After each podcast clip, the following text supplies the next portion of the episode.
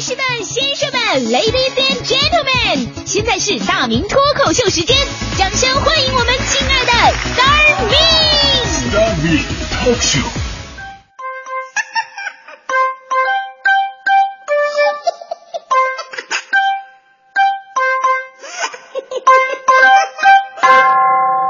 欢迎各位来到今天的大明脱口秀，我是大明。咱们算吧算吧哈，再过几天呢，就是中国的七夕情人节了。呃，现在就可以预想得到，那个时候势必在朋友圈又将是各种秀恩爱，然后激起光棍们的愤怒和寂寞。以前有个计算嘛，说到二零二零年，咱们国家会多出两千四百万个男同胞啊，也就是说，这两千四百万男同胞，要么打光棍，要么捡别人吃剩下的。捡别人吃剩的也还好，很有可能别人正在那吃呢，这边直接上去抢的也有。现在的社会啊，其实就得这样，剩男剩女们呐，你们得注意啊，要么你继续等待，为了那可遇而不可求的真爱。要么你调整好心态，只为了传宗接代。其实，在每个年代呢，剩男剩女的现象都有，总要有一种方式来改善它。现在呢，我们崇尚啊，婚姻自由、爱情自由，政府包括父母都没有权利强行命令我们结婚。但我跟你说，这是在古代完全不一样。古代讲究什么呀？讲究的是三纲五常，讲究的是不孝有三，无后为大。所以啊，今天我们就来看看，在古代人们是怎么解决光棍问题的。古代人口呢，不像现在这么多啊。说实话啊，就算俩人在一起了，成活率也不是那么的高。古代嘛，他们也不吃什么叶酸什么的，是吧？所以呢，结婚生育啊，都是写在法律里边的。比方说，在近代的时候，女孩到了一定年龄必须嫁人，否则呢，官府要强行给她找对象。在《晋书·武帝纪》当中就这么记载了，说司马炎在太史九年冬十月要求，稚女年十七，父母不嫁者，使长吏配之。意思就是说，这个女孩子到十七岁了，如果父母不把这闺女嫁出去的话呢，那么地方领导啊就直接强行的给她找老公了啊，逼其强行嫁人。那而且我们大伙都知道，凡是包分配的，一般都轮不到什么好货。这个。而到了南北朝时期呢，如果女孩适龄不出嫁，更严重，直接算犯法，家里边都个都得跟着坐牢。在《宋书·周郎传》当中就这么记载了，说这个女子十五不嫁，家人坐之。现在可能你接受不了，在那个时候就是这样啊。牢里边一帮人，牢里边一帮人自我介绍呢啊，说这个说我我杀人进来的，那个说我抢劫进来的，说 这边起来一个我女儿没没嫁出去，我进来的。窦娥跟他一比都算什么呀这？是吧？我们都知道啊，古代结婚呢讲究的是父母之命、媒妁之言。这个媒人大家伙都懂啊，就是给这个男女啊牵红线的介绍人。比方说《西厢记》里边崔莺莺。和张生之间搭线牵线搭桥的红娘啊，红娘就是一代媒人的杰出代表啊。但是啊，这个媒人呢，他也分种类啊，分种类。我们大多数认识的都是像红娘这样的，这叫私媒。另外还有一种叫做官媒，就是指官府负责解决男光棍婚姻配偶的专职人员。官媒啊，通过强制的手段给光棍找老婆，指定某女必须嫁给某男。我跟你说，这里边特别的阴暗啊。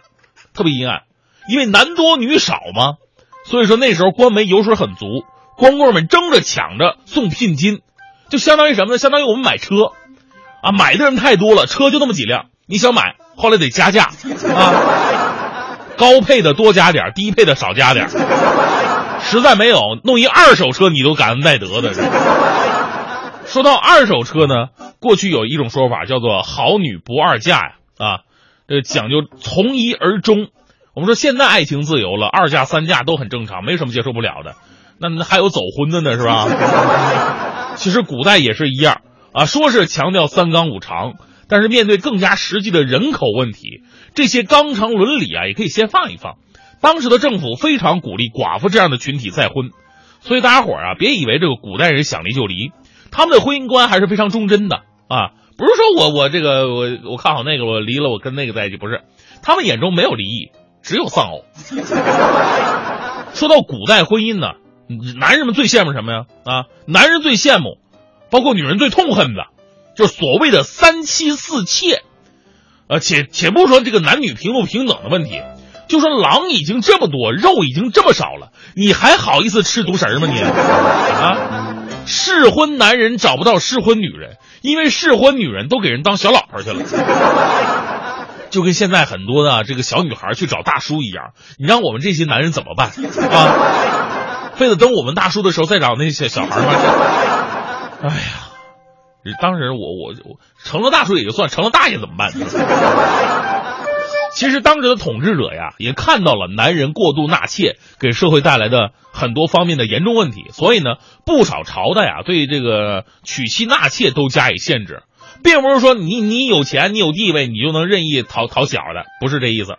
比如说在汉代的时候，卿大夫这种级别的可以一妻二妾，有特殊贡献的才可以最多娶八个妾。那有点文化、有点身份的人呢？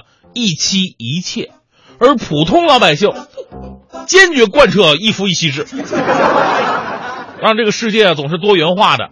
呃，女孩们你也没没没别别别太受不了，也有一妻多夫的奇葩存在。几个男的合伙娶一个妻子，轮流同房，本人表示无法接受。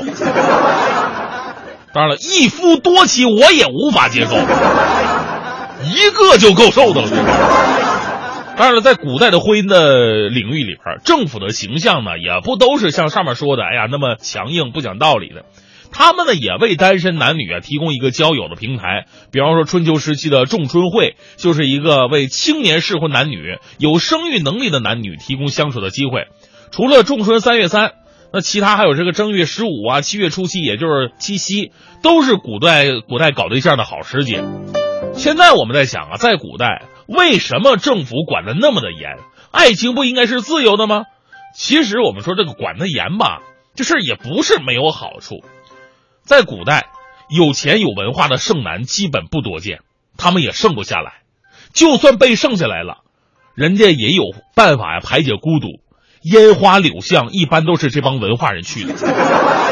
所以啊，在这里说句题外话，各位女士啊，看到那些大词人写的这个，哎呀，婉转的豪迈的词的时候啊，无限崇拜啊！我跟你说，这个时候你想想，他们百分之八十以上都是嫖客，这个时候你会对他们改变看法。